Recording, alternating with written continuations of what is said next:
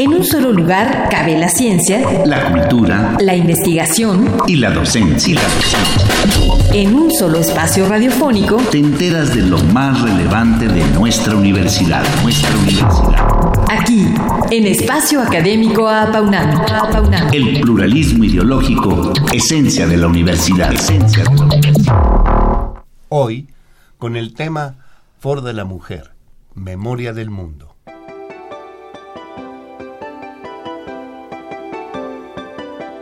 El patrimonio documental y audiovisual refleja la diversidad de los idiomas, los pueblos y las culturas. Es el espejo del mundo y de su memoria. Es por ello que, preocupada por lo que las guerras, el saqueo, la destrucción y el comercio ilegal, entre otros, puedan hacerle, la Organización de las Naciones Unidas para la Educación, la Ciencia y la Cultura, UNESCO, estableció el programa denominado Memoria del Mundo desde 1992. Su objetivo es asegurar la preservación de esta herencia cultural por los medios más adecuados, así como hacerla accesible al mayor número posible de personas. Hoy estamos muy orgullosos de transmitirles una gran noticia y es que el mes pasado, el mes de la mujer, un programa de Radio UNAM fue elegido para pertenecer a este acervo. Se trata de Foro de la Mujer, pionero en contenidos feministas, creado por la poeta y activista Alaide Fopa y retomado posteriormente por la periodista y escritora Elena Urrutia, y que consta de 258 programas emitidos entre las décadas de 1970 y 1980. Por ese motivo, este martes tendremos el honor de platicar con el director de Radio UNAM, el periodista y escritor Benito Taibo, así como con la subdirectora de programación Carmen Limón, acerca del contenido de esta serie y sobre todo de las implicaciones que tiene para nuestra máxima casa de estudios el haber recibido esta importante distinción de parte de la UNESCO. Bienvenidos. Bienvenidos, muchas gracias. Gracias, muchas gracias. Bueno, pues eh, bienvenido a nuestro programa, director Benito Taibo, y enhorabuena por tan distinguido homenaje a nuestra casa de trabajo que es Radio UNAM. Al inicio ya explicamos lo que es la memoria del mundo, pero ¿cómo se hace esta selección y qué implicaciones tiene para nuestra universidad el que hayan elegido a la serie Foro de la Mujer para formar parte de él? Antes que nada, muchas gracias por recibirnos esta mañana en Espacio Académico a PAUNAM. Es para nosotros un inmenso orgullo, por supuesto, haber recibido esta Memoria del Mundo México a Foro de la Mujer. Hay que decir que eh, se crea un expediente, es un camino largo, complejo, eh, nuestra fonoteca eh, está compuesta por miles de horas de audios que, que son un poco la memoria de la universidad y un poco también memoria del país.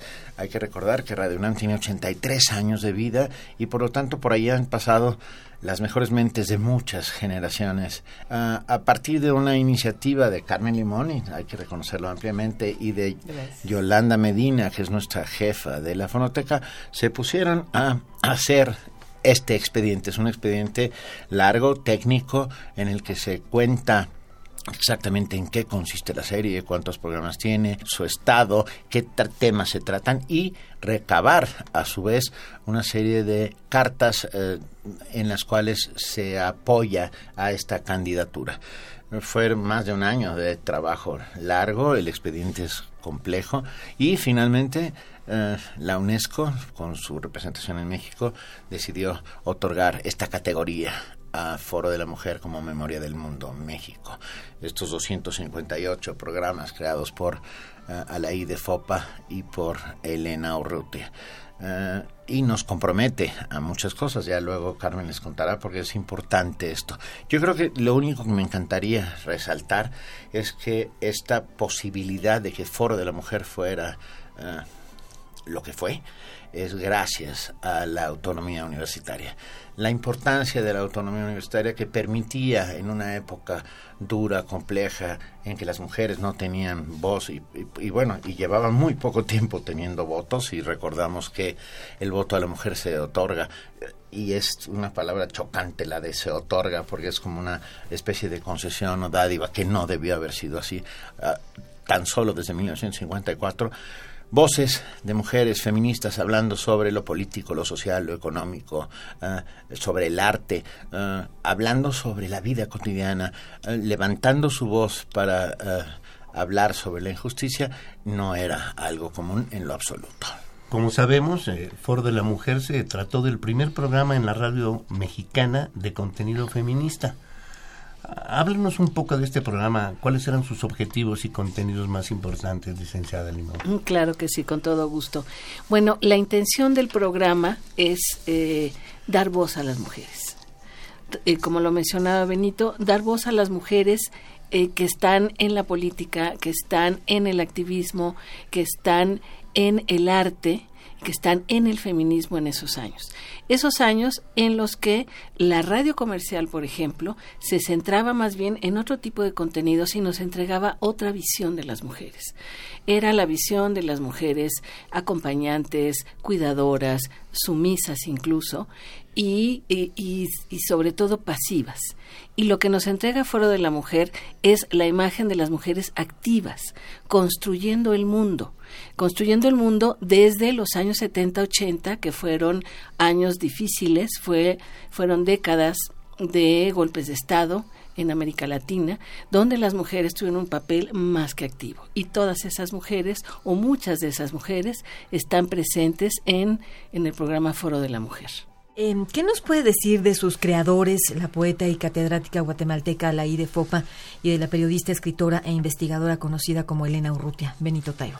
Sí, por supuesto. Bueno, Alaide Fopa le debemos un montón ¿eh? y le debemos le debemos a su memoria un montón porque hoy en día sus libros son inencontrables por ejemplo mm. habría que, que, pedir que por supuesto que se reeditaran y que incluso se reeditaran las revistas que ella fundó como FEM en algún momento que fueron importantísimas para el descubrimiento de este espejo que nos refleja como sociedad y que nos deja muy mal parados hoy en día eh, como están las cosas, con, con todas las acusaciones que hay eh, con respecto a violencia machista y a violencia de género, que son cada vez más y que qué bueno que estén saliendo al aire y ventilándose, eh, fueron precursoras en este sentido.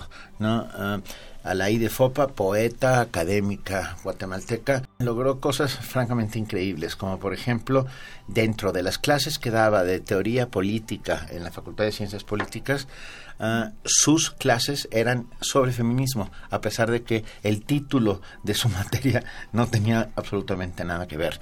Y era uh, poner en valor la importancia de la mujer en los movimientos sociales, políticos, eh, artísticos del mundo y, por, y ponernos en contexto. Una mujer maravillosa, tuve la enorme fortuna de conocerla, que, que, era amiga de mis padres, o sea que la vi muchas veces, soy amigo de sus hijos y me enorgullece enormemente. Y recordar que en algún momento del año 1980 ella decide regresar a su natal Guatemala, eh, que estaba bajo la férrea dictadura de Lucas eh, García, para buscar a uno de sus hijos que estaba desaparecido. Y es desaparecida ella misma luego sabemos que torturada y asesinada por esa brutal dictadura. Una mujer a todas luces brillante, eh, inteligentísima, gran poeta y sobre todo consciente de su mundo y de su entorno. cuando muere eh, o cuando desaparece, porque en ese momento no se sabe de su destino, eh, durante un año entero Radio UNAM le hace un homenaje es una especie de grito desesperado para intentar eh, encontrarla, para intentar devolverla a, nuestras manos, a la, a, la, a la seguridad que significaba México frente a esto. Y se repite un año entero de la programación creada por ella. Y luego al ver lo que sucedió, entra Elena Urrutia, catedrática, investigadora, periodista eh, del Colegio de México, que se convierte en la nueva etapa. También otra de esas mujeres brillantísimas que, necesitamos sin lugar a dudas para la creación de un México mejor, nuevo, moderno, inteligente, eh, parejo, pues. Bueno, eh, sabemos que también participaron destacadas mujeres en esta emisión. ¿Qué tipo de voces recogió este programa, licenciada Limón? Las voces más... Em, eh, es, es, un espectro amplio de voces. Está desde, eh, por ejemplo, una entrevista con Mari Langer, que es una psicoanalista destacada, austriaca argentina que estuvo en México, tenemos una entrevista con Benita Galeana, tenemos también un programa muy interesante en el que Alaide entrevista a tres indígenas guatemaltecas que vienen a hacer una denuncia de esta dictadura de, Romero Lucas García, una de las cuales es eh, eh, Rigoberta Menchú, justamente, eh, jovencita, además este eh, no se presenta como Rigoberta, se presenta como Guadalupe y hablan de la brutalidad de esta dictadura.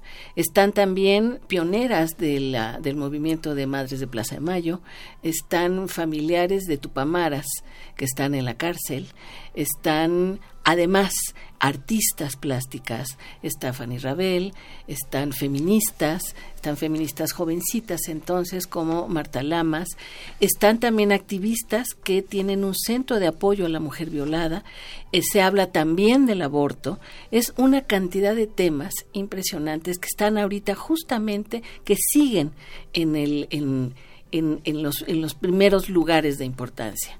Bien, esta transmisión también fue la primera en reivindicar, como ya hemos comentado, el derecho a las mujeres. ¿Qué considera usted que aportó en ese sentido, no solamente a la autonomía que ya también mencionó, sino a la radio pública en la época en la que transmitió esos contenidos, director Benito Taibo? Ah, sin duda, en, mucho. Fue pionera, absolutamente. Lo acaba de mencionar Carmen.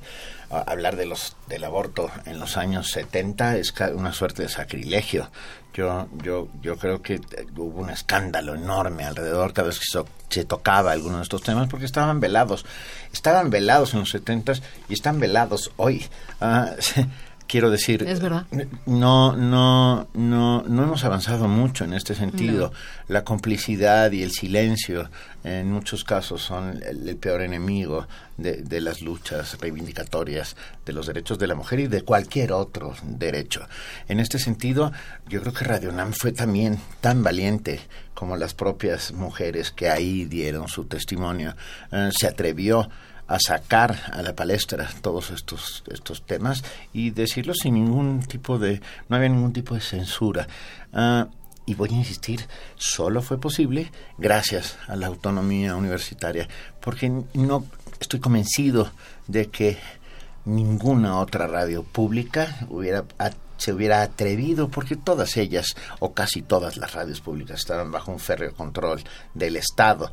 Ah, y, Radio UNAM, sin duda, tenía esta isla de libertad en medio del mar de la barbarie que significaba los setentas con todas las dictaduras. México era oscuridad de la casa y farol de la calle, ¿no? Recibiendo, por un lado, a, a exiliados argentinos uruguayos, chilenos, etcétera, etcétera, los cuales siguen hasta el día de hoy agradecidos con el gobierno mexicano por ello, pero simultáneamente estaba embarcado en medio de la guerra sucia, una de las más terribles que ha sufrido este país, desapareciendo activistas políticos, matando y acallando personas.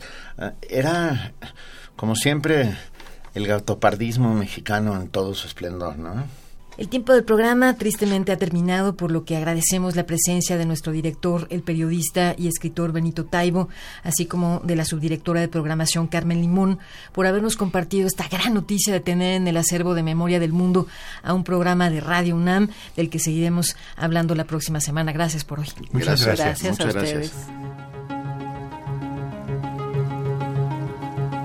Participamos en la elaboración de este programa, en la realización y postproducción Oscar Guerra, el guion de Sabrina Gómez Madrid y en la operación técnica nuestro compañero Ricardo Pacheco. Coordinación de la serie, licenciado Francisco Guerrero Langarica. A nombre de todo el equipo de trabajo nos despedimos de ustedes al micrófono, mi compañero Ernesto Medina, Sabrina Gómez Madrid quienes habla, quienes agradecemos su atención y los invitamos a participar en este espacio a través de nuestro correo electrónico en el que con gusto atenderemos sus sugerencias y opiniones. Este es todo en minúscula con doble A al inicio, a paunamarroba, correo.unam.mx. Los esperamos el próximo martes a las 10 de la mañana, aquí en Radio UNAM.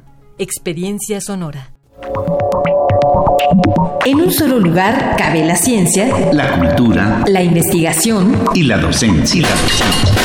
En un solo espacio radiofónico, Te enteras de lo más relevante de nuestra universidad. Nuestra universidad. aquí, en Espacio Académico Apaunam. Apaunam. El pluralismo ideológico, esencia de la universidad. Esencia de la universidad.